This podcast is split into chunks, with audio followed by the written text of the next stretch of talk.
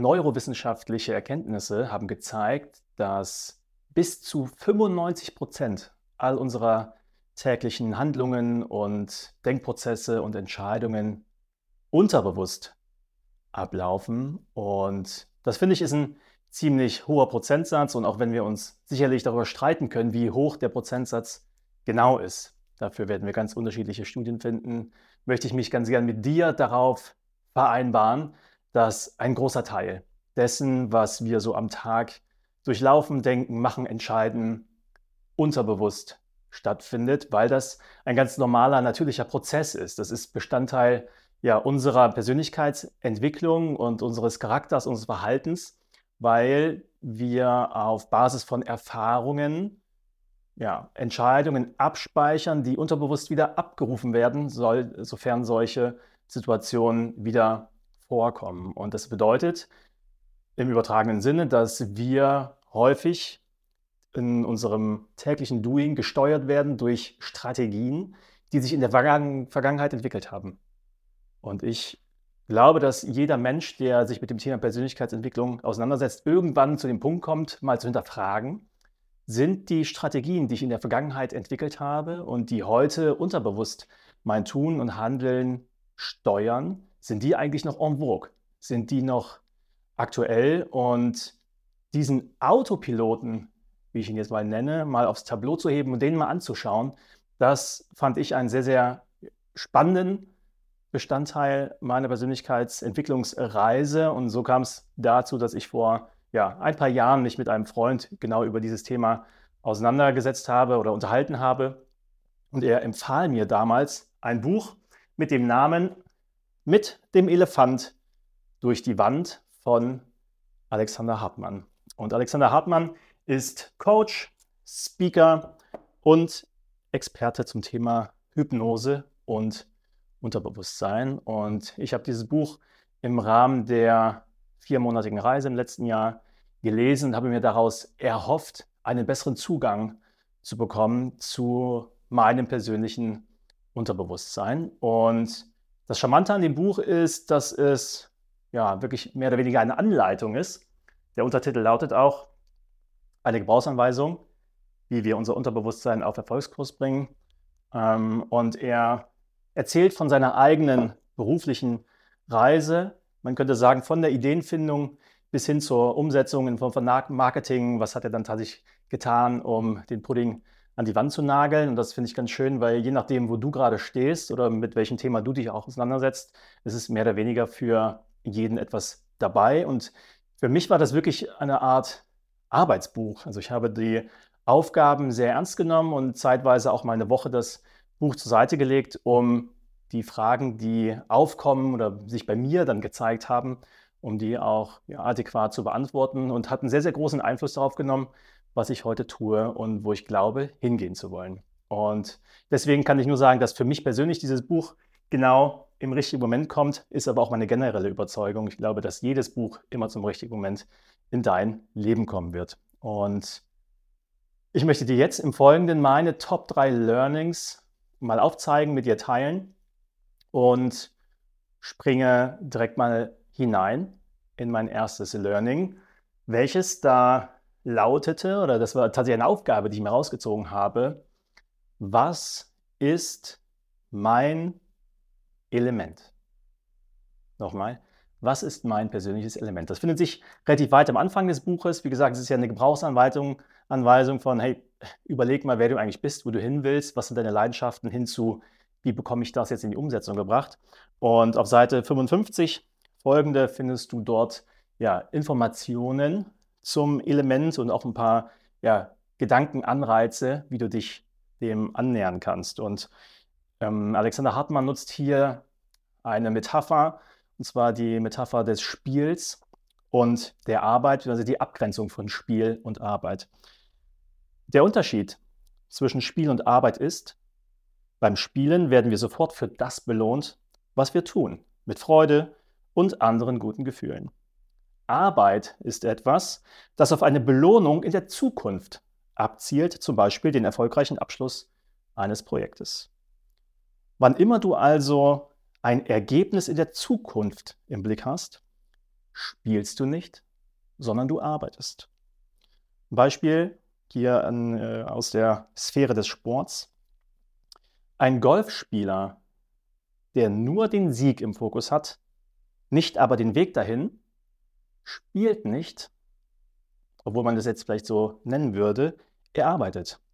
Und ich finde das einen ziemlich interessanten Gedanken, weil das einen Zugang gibt zu der Frage, was ist denn jetzt eigentlich mein Element? Und dein Element ist etwas, wo du Zeit und Raum vergessen kannst. Das können Aufgaben sein, Tätigkeiten sein, vielleicht auch aktuell im, äh, ja, vielleicht im privaten Bereich deiner Hobbys oder auch tatsächlich auf deiner Arbeit. Was sind Dinge, die du gerne tust, in denen du ja in einen Flow kommst, wo du glaubst, dass du auch da eine ganz besondere ja, Veranlagung, Leidenschaft, ein ganz besonderes Talent hast. Und ich hatte dieses Kapitel, Kapitel gelesen und mir dann eine Woche Zeit genommen, um mir die Frage, was ist eigentlich mein Element, mal zu beantworten. Und vielleicht fallen dir ein paar spontane Dinge ein. Vielleicht sind es auch Dinge, die dein Umfeld dir gegenüber sagen, hey, ja, wirklich da, also immer dann, wenn er das macht, dann merkt man sofort, das ist sein Element. Und das möchte ich ganz gerne ähm, ja, suchen lassen durch dich. Also ich habe das für mich gemacht und ich werde auch gleich mal teilen, was sich da mir gezeigt hat, weil ich finde das eine sehr, sehr spannende Aufgabe und habe die Erfahrung gemacht, dass es sehr lohnenswert ist, sich dafür Zeit zu nehmen, weil ich könnte mir vorstellen, dass sie jetzt relativ schnell und spontan ein paar Dinge ähm, durch den Kopf gehen. Meine Erfahrung äh, in dem Segment oder in der Auseinandersetzung, in der Auseinandersetzung mit der Frage war, dass je länger ich darüber nachgedacht habe, umso mehr hat sich da gezeigt und vor allen Dingen auch Dinge, die nicht ja, intuitiv sich gezeigt haben, weil möglicherweise ähm, Erfahrungen in der Vergangenheit damit verknüpft waren, wie zum Beispiel Angst oder Unsicherheit. Also manchmal darf man ja auch seine Unsicherheit, seine Angst überwinden, um ganz tolle Erlebnisse zu haben. Und ich habe mich gefragt, wann habe ich mich denn wirklich richtig, richtig gut gefühlt? Wo war ich wirklich, wo habe hab ich gemerkt, dass ich gewachsen bin und gesagt, hey, das ist irgendwie, das liegt mir. Und da durfte ich mich zum Beispiel daran erinnern, dass es mir sehr viel Freude bereitet hat, in der Vergangenheit auch vor Publikum zu sprechen oder zu moderieren. Und da habe ich teilweise die Gelegenheit gehabt, vor 200 oder teilweise sogar bis äh, zu vor 1000 Leuten zu sprechen. Aber es war auch immer verknüpft mit unfassbar viel Angst. Also wenn jemand gefragt hat in die Runde, wer traut sich zu, die Moderation zu machen, wer möchte gerne vielleicht durch den Abend führen, wer möchte gerne einen Vortrag halten, dann habe ich alles getan, um diese Tätigkeit von mir wegzuschieben. Immer dann, wenn ich es aber zugelassen habe oder wenn andere mich vielleicht auch mehr oder weniger zu meinem Glück gezwungen haben, hatte ich auch natürlich während und in der Vorbereitung dieser, dieses Ereignisses Angst. Aber im Doing, als ich dann drin war, habe ich gemerkt, boah, geil, es liegt mir, mich mit meinem Publikum zu verbinden. Es liegt mir, witzige, unterhaltsame Vorträge zu halten. Und das ist in der Frage, was ist mein Element, mein Element, das ist mir nicht sofort klar gewesen. Und deswegen möchte ich dich auch dazu animieren, dir für die Beantwortung dieser Frage Zeit zu lassen. Und vielleicht stellst du den Anspruch an dich selbst, dass du mindestens zehn Punkte findest, von denen du glaubst, dass sie irgendwie zu deinem Element äh, gehören. Und ich teile mit dir mal meine Findings, also ich habe, wie gesagt, eine Woche mir dafür Zeit gelassen, natürlich nicht jeden, jede Sekunde darüber nachgedacht, aber schon abends beim Einschlafen oder immer, wenn mal Zeit war, sich mit seiner eigenen Gedankenwelt zu verbinden, dann habe ich mir das in mein Telefon in die Notizen äh, reingeschrieben. Und ich habe das einfach mal genau in der Reihenfolge, wie ich es mir aufgeschrieben habe, mitgebracht, um dir zu zeigen, wie sich von ersten offensichtlichen Aspekten es verändert hat oder entwickelt hat hin zu Aspekten, die zu meinem Element gehören, die nicht ja, sofort offensichtlich waren. Persönlicher und intensiver Austausch, mich gut auf mein Gegenüber einstellen können, Denkanstöße geben, Perspektivwechsel geben, schenken. Charmant Aufmerksamkeit schenken, Aufmerksamkeit wecken und auch empfangen. Jemandem etwas beibringen, jemanden motivieren, jemanden zur Entfaltung bringen. Mit einem ehrlichen Interesse in Biografien eintauchen, die eigene Neugier stillen wollen, Neues ausprobieren und selbst dabei wachsen, mich in Sachverhalte reindenken, diese zu strukturieren und detailliert auszuplanen, unterhaltsame Vorträge halten, mich mit dem Publikum verbinden, einen Raum öffnen und diesen Raum zu halten. Das wie gesagt, die letzten Punkte sind die, die sich erst nach langen, langem, langen Überlegen ähm, gezeigt haben, weil sie sich versteckt hatten hinter einer Angst, die damit verbunden ist. Und wir haben, wissen ja wahrscheinlich alle, dass ganz, ganz viele wunderbare Dinge auf uns warten, jenseits der Angst. Und ich möchte gerne mein erstes Learning schließen mit dem sehr konkreten Auftrag. Stelle die Frage, was ist dein Element? Versuch mindestens zehn Punkte herauszufinden und gehe so tief hinein auch zuzulassen, welche Elemente befinden sich hinter einer gewissen Unsicherheit, hinter einer Angst. Wo hast du dich in der Vergangenheit, nachdem du diese Angst überwunden hast, ganz fantastisch, wunderbar und groß gefühlt? Und was könnte das bedeuten für deine Zukunft? Weil am Ende soll es ja darum gehen, auch dein Element oder die Dinge, die zu deinem, deinem Element gehören, diese zu kultivieren und in deinem Leben ja, zu maximieren. Es ist klar, dass du nicht 100 Prozent dessen, was du tust, immer in deinem Element sein wirst. Es gehören immer Dinge dazu, die ähm, nicht so viel Freude bereiten. Aber wie kannst du den Anteil der Zeit, die du mit Dingen verbringst, wo du dich in einen Flow, in einen, ja, in einen Verlust von Raum und Zeit äh, hineinbegibst, wie könntest du das maximieren? Und ich möchte dir abschließend dazu noch zwei hilfreiche Fragen mit an die Hand geben, die auch mir äh, geholfen haben, ähm, ja, die Frage noch besser zu beantworten. Und zwar, folgende Fragen können dir dabei helfen, dein Element zu identifizieren. Erstens, würdest du es auch tun, wenn du kein Geld dafür bekommst? Oder, nochmal eine oben drauf gesetzt, würdest du dafür bezahlen, es tun zu dürfen? Und witzigerweise bin ich überzeugt davon, dass in dem Moment, wenn du etwas tun würdest, ohne dafür bezahlt zu werden, wenn du das gefunden hast, hast du wahrscheinlich genau das gefunden, was am besten und am meisten, am höchsten bezahlt werden wird. Damit möchte ich jetzt aber mein erstes äh, Learning schließen und springe gleich mal rüber zu meinem zweiten Learning. Und das zweite Learning war verrückterweise nur ein Wort, welches mich so stark berührt und verändert hat, dass ich ja, es in meine tägliche Affirmation mit aufgenommen habe, beziehungsweise meine tägliche Affirmation äh, durch dieses Wort ergänzt habe. Und zwar geht es um das Thema vorschnelle Bewertungen. Und das Wort vorschnell ist das, was bei mir, ja, wo es bei mir Klick gemacht hat, weil ich ja, diesen Begriff vorher nicht in meiner Affirmation genannt, äh, genannt habe oder eingebaut habe. Ich werde gleich äh, den Kontext dazu nochmal geben. Ich lese aber einmal die Textstelle vor und zwar geht es um das Thema vorschnelle Bewertungen auf Seite 138. Durch vorschnelle Bewertungen berauben wir uns hingegen die Möglichkeit, die Dinge anders zu sehen und uns dadurch selbst besser zu fühlen. Weil wir freier werden im Denken, wenn wir nicht automatisch bewerten. Weil wir den Fokus auf neue Lösungen richten und nicht einfach die Schotten dicht machen weil wir das Ruder in der Hand haben und im Leben nicht hilflos ausgeliefert sind.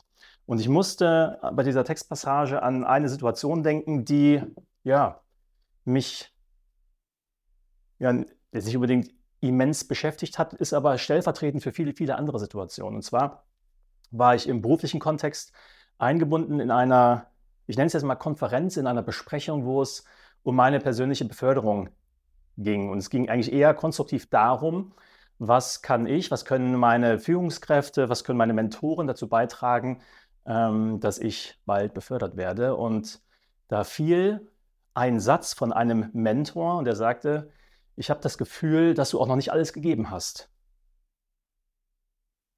Und also das war lapidar dahergesagt und danach ging es einfach weiter. Aber dieser Satz hat mich so getroffen, dass ich ab dem Moment eigentlich nur noch gefangen war in der Position, was bist du eigentlich für ein Arschloch, was erlaubst du dir eigentlich hier ähm, so etwas von mir zu behaupten? Du hast überhaupt gar keine Ahnung, was ich durchmache. Du hast gar keine Einschätzung dessen, was ich in den letzten Jahren alles geopfert und geleistet habe, ohne dass es geklappt hat. Aber in dem Moment, als er das sagte, war alles vorbei. Also ich konnte mich nicht mehr konstruktiv irgendwie an, den, an dem Meeting beteiligen und das hat mich ja betroffen und hat mir der Möglichkeit beraubt, konstruktiv irgendwie weitere Aspekte mit irgendwie zu sammeln und gemeinsam darüber nachzudenken, was kann ich denn jetzt noch tun, um mich beruflich noch schneller weiterzuentwickeln. Und ähm, was ich daraus gezogen habe und in meine Affirmation übernommen hatte, war der Wunsch, mich von meinen emotionalen Bewertungen zu lösen. Das war quasi der Begriff vorher, weil ich immer das Gefühl habe, boah, ich bin emotional angeschossen und immer dann, wenn ich irgendwie durch etwas getriggert werde, dann ja, komme ich in ein Urteil, verharre dann in einer Position und bin relativ schnell agro und mein Gegenüber kommt da sch schlecht wieder raus und ich ja, verliere den Bezug zu der Situation und verliere damit auch die Chance ähm, zu sehen, was ist das Konstruktive an dem, ähm, ja, an dem Moment, an dem, was wir da gemeinsam erarbeiten. Und als ich dieses Buch gelesen habe und eben diese Stelle, musste ich an diese Geschichte denken und habe gemerkt, ja, es geht gar nicht mehr, gar nicht mal um diese emotionale Getroffenheit, sondern es geht um die vorschnelle Bewertung, die ich dadurch adaptiere, übernehme, weil ich dann sage, pass auf, wenn du sowas denkst, dann kannst du mir nicht helfen. Dann hast du gar keine Ahnung, dann bist du ein Arschloch, um es jetzt mal relativ provokant und salopp zu formulieren. Und das ist eigentlich, ja, doof. Das ist etwas, woran ich arbeiten darf, denn eine Bewertung führt in der Regel zu einem Urteil und ein Urteil äh, sehr schnell dann äh, zu einer Position und eine starre Position ja, hemmt die Fantasie, hemmt die Möglichkeit, offen zu bleiben für das Konstruktive, was sich in dieser Situation versteckt. Und ganz häufig ja, gehen wir leider davon aus, dass unser Gegenüber das im Schilde führt, was wir am meisten fürchten. In dem Moment, wenn jemand äh, etwas zu mir sagt, äh, wie zum Beispiel, ich habe das Gefühl, du hast nicht alles gegeben, dann interpretiere ich darin, dass er überhaupt gar nichts von meinen Bemühungen sieht und alles, was er jetzt sagt, alles, was er tut, alles, was ich als hilfreichen Ratschlag vielleicht annehmen könnte, verurteile ich als, du hast gar keine Ahnung. Und das ist etwas, was mir sehr schwer fällt, aktuell auch noch ja, tatsächlich in die Umsetzung zu bringen. Aber ähm, ich ja, möchte auch dir damit den Tipp einfach mit auf den Weg geben, ähm, das, was dein Gegenüber tut und sagt, nicht, ja, nicht deuten zu lassen durch ein vorstellendes Urteil, vielleicht einfach gehemmt durch Angst oder was für Gründe auch immer dich dazu führen, sondern offen zu bleiben und diesen, ich nenne es mal, Affekt der Erstreaktion zu regulieren. Es wird sich nicht ändern. Du wirst wahrscheinlich auch in Zukunft getroffen werden von solchen Aussagen. Aber ich versuche mir anzugewöhnen, diese Momente zu, zu erkennen, auch anzuerkennen, anzunehmen und sagen, okay, boah, huh, das tut weh. Und meine Erstreaktion wäre jetzt rechtfertigen, Gegenangriff zu machen, da innezuhalten, durchzuatmen, weiter zuzuhören und nachzufragen. Wenn eine Frage Leben retten kann, es gibt viele Fragen, die Leben retten können, aber in so einer Situation könnte folgende Frage dir das Leben retten und die lautet, Pass mal auf, Hase. Worauf möchtest du hinaus? Was meinst du damit? Wie meinst du das? Worauf möchtest du hinaus? Weil dann ja, hast du die Chance, einen Zugriff zu bekommen zu der tatsächlichen Intention deines Gegenübers und du verharrst nicht in der Welt deiner eigenen Interpretation, deines eigenen Urteils. Und ja, diese Frage versuche ich bestmöglich in diesen Situationen ja, zu stellen. Es gelingt mir bei weitem noch nicht immer, aber besser als vor ein paar Jahren. Und das war mein Learning Nummer zwei. Also löse dich von deinen vorschnellen Bewertungen. Und mein Learning Nummer drei hat etwas zu tun mit dem Thema Maximierung deiner Produktivität. Und äh, hier finde ich es ganz charmant, dass Alexander da zwei Prinzipien ja miteinander kombiniert und nochmal fast, man kann schon sagen, verbessert, äh, die, glaube ich, ziemlich geläufig sind. Und zwar ist das Prinzip 1 Pareto und Prinzip 2 das äh, Parkinson'sche Gesetz. Und vielleicht hast du von beiden Prinzipien schon mal gehört. Pareto-Prinzip oder auch 2080-Prinzip genannt, ähm, wurde von einem Italiener, ich muss jetzt nochmal gucken, ich glaube Vincent, Vincento, Wilfredo, wurde von Wilfredo Pareto äh, irgendwann ja, zwischen dem 18. und 19. Jahrhundert äh, entdeckt, heißt ja auch 80-20-Regel. Und zwar hat er festgestellt, dass ca. 20 Prozent der italienischen Bevölkerung 80 Prozent des natürlichen Bo Bodens besitzen und dass 20 Prozent der Bohnenstauden ca. 80 Prozent der gesamten Bohnenernte ausmachen und äh, hat dann in weiterer Recherche einfach festgestellt, dass dieses Verhältnis von 20-80, also 20 Prozent ähm, der Ursachen entfalten 80 Prozent der Wirkung, dass das mehr oder weniger allgemein gültig ist und sehr häufig übertragbar ist auf viele andere Lebensbereiche. Und auch im Business hast du vielleicht schon mal davon gehört, dass circa 20 Prozent deiner Kunden 80 Prozent des Umsatzes ausmachen, 20 Prozent der Kunden verursachen 80 Prozent der Arbeit oder ja, viele weitere Beispiele, die einfach ins Verhältnis setzen. 20 Prozent Aufwand, 80 Prozent Nutzen oder 20 Prozent Ursache, 80 Prozent Wirkung. Das äh, ist Prinzip Nummer eins und das werde ich gleich kombinieren mit dem Parkinson'schen Gesetz. Und das Parkinson'sche äh, oder Parkinson Law sagt aus, und äh, ich nutze jetzt mal direkt die deutsche Übersetzung. Folgendes. Arbeit dehnt sich in genau dem Maß aus, wie Zeit für ihre Erledigung zur Verfügung steht und nicht in dem Maß, wie komplex sie tatsächlich ist. Übersetzt oder nochmal vereinfacht. Du brauchst so lange für eine bestimmte Arbeit, wie du Zeit dafür hast. Ja, und äh, wenn du jetzt nur noch zehn Minuten Zeit hast für eine E-Mail, die vielleicht irgendwie wichtig und dringend ist, dann wirst du sehr wahrscheinlich genau zehn Minuten dafür brauchen. Wenn du für ein Projekt drei Wochen Zeit hast, dann wirst du sehr wahrscheinlich genau diese drei Wochen brauchen. Es kann aber auch sein, dass du das gleiche Projekt in zwei Wochen erledigt haben könntest, wenn du vorher nur zwei Wochen Zeit bekommen hättest. Und das Learning daraus oder die Übertragung auf die Arbeitswelt äh, heißt, setze dir im ersten Schritt Deadlines. Und ne, je kürzer die Deadline, umso höher ist die Wahrscheinlichkeit, dass du auch in dieser Zeit, in dieser ja, Effizienz dieses Projekt, diese Aufgabe erfüllst. Und der erste Schritt, den äh, Alexander Hartmann da nochmal anregt, ist folgendes: Pareto mit Parkinson zu kombinieren, also wirklich durch den Fokus auf die 20 Prozent äh, oder den Fokus auf diese 20 Prozent zu erhöhen, dass ich mir generell engere Zeitfenster setze, engere Deadlines, weil ich dann ja mehr oder weniger gezwungen bin, auf Pareto zu achten.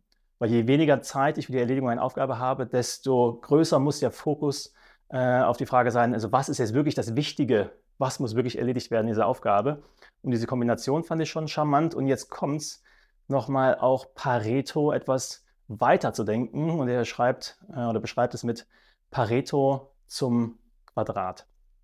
Und das würde ich ganz gerne nochmal mit dir teilen wollen, denn ich wiederhole, 20 Prozent der Aufgaben oder 20 Prozent der Ursachen äh, haben zur Folge 80 Prozent der Wirkung. Und wir wollen uns ja mittels Pareto auf diese 20 Prozent konzentrieren. Und jetzt könntest du mal Folgendes machen. Du kannst dir selbst mal fragen oder dich selbst fragen, welche Aufgaben sind bei dir denn die 20 Prozent, die 80 Prozent des Ergebnisses ausmachen?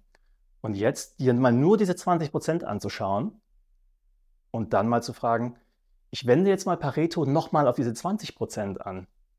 Also was sind denn jetzt die 20 Prozent der 20 Prozent? Also Pareto zum Quadrat. Denn dann, ne, 20 Prozent von 20 Prozent heißt ja, ich fokussiere mich auf die 4 Prozent, weil die machen ja wiederum 80 Prozent der 80 Prozent, sprich 64 Prozent. Also Pareto zum Quadrat, ähm, also im übertragenen Sinne bedeutet, fokussiere dich auf die 4% oder versuche diese herauszufinden, weil die machen ja immerhin noch 64%. Und das ist wirklich das, das ist der ganz wichtige Scheiß. Und ich weiß, dass das nicht eins zu eins auf jeden äh, Lebensbereich übertragbar ist. Und du wirst sicherlich auch nicht überall diese 4% finden, aber ich verspreche dir, dass allein die Suche danach, also in dem Moment, wenn du dich auf die Reise machst, diese 4% zu identifizieren, wirst du sofort eine Steigerung der Produktivität äh, und ja, diesen, dessen Folge auch äh, Effektivität und Effizienz erleben. Und das waren sie schon. Meine Top 3 Learnings aus dem Buch mit dem Elefant durch die Wand von Alexander Hartmann. Und falls du dich die ganze Zeit fragst, wieso eigentlich Elefant? Elefant ist die Metapher für das Unterbewusstsein, welches äh, Alexander verwendet. Also drei Learnings. Erstens, was ist dein Element und daraus abgeleitet wirklich die Aufgabe, nimm dir dafür Zeit, versuch mal mindestens zehn Aspekte niederzuschreiben und gönn dir dafür mal ein, zwei Wochen und äh, lass das wirken und stell die Frage, wie kannst du das in deinem Leben kultivieren? Zweitens, löse dich von deinen vorschnellen Bewertungen, denn vorschnelles Urteil hemmt deine Fantasie und damit auch den Blick auf jedes Wunder, welches in äh, ja, Ereignissen steckt, welche du vielleicht vorverurteilst. Und drittens, ja, steigere deine Produktivität durch Parkinson und Pareto zum Quadrat. Mach dich auf die Suche nach den 4%, die 64% deines Outputs generieren. Und damit möchte ich schon schließen, dieses Video. Ich hoffe, dass ich dir ein paar Learnings und ein paar Impulse mit an die Hand geben konnte. Und wenn du etwas gelernt hast, dann freue ich mich sehr über deinen Daumen hoch, dein Like unter diesem Video. Und wenn du richtig gut drauf bist, dann sprich gerne auch mit äh, anderen über deine Learnings und teile meinen Kanal. Ansonsten hoffe ich, dass wir uns auch in der kommenden Woche wiedersehen. Dann schon Buch 10. Da habe ich schon mal 10% ähm, meiner Challenge erfüllt. Ich freue mich drauf. Danke dir für deine Aufmerksamkeit auch wieder bis zu dieser Stelle und bis bald.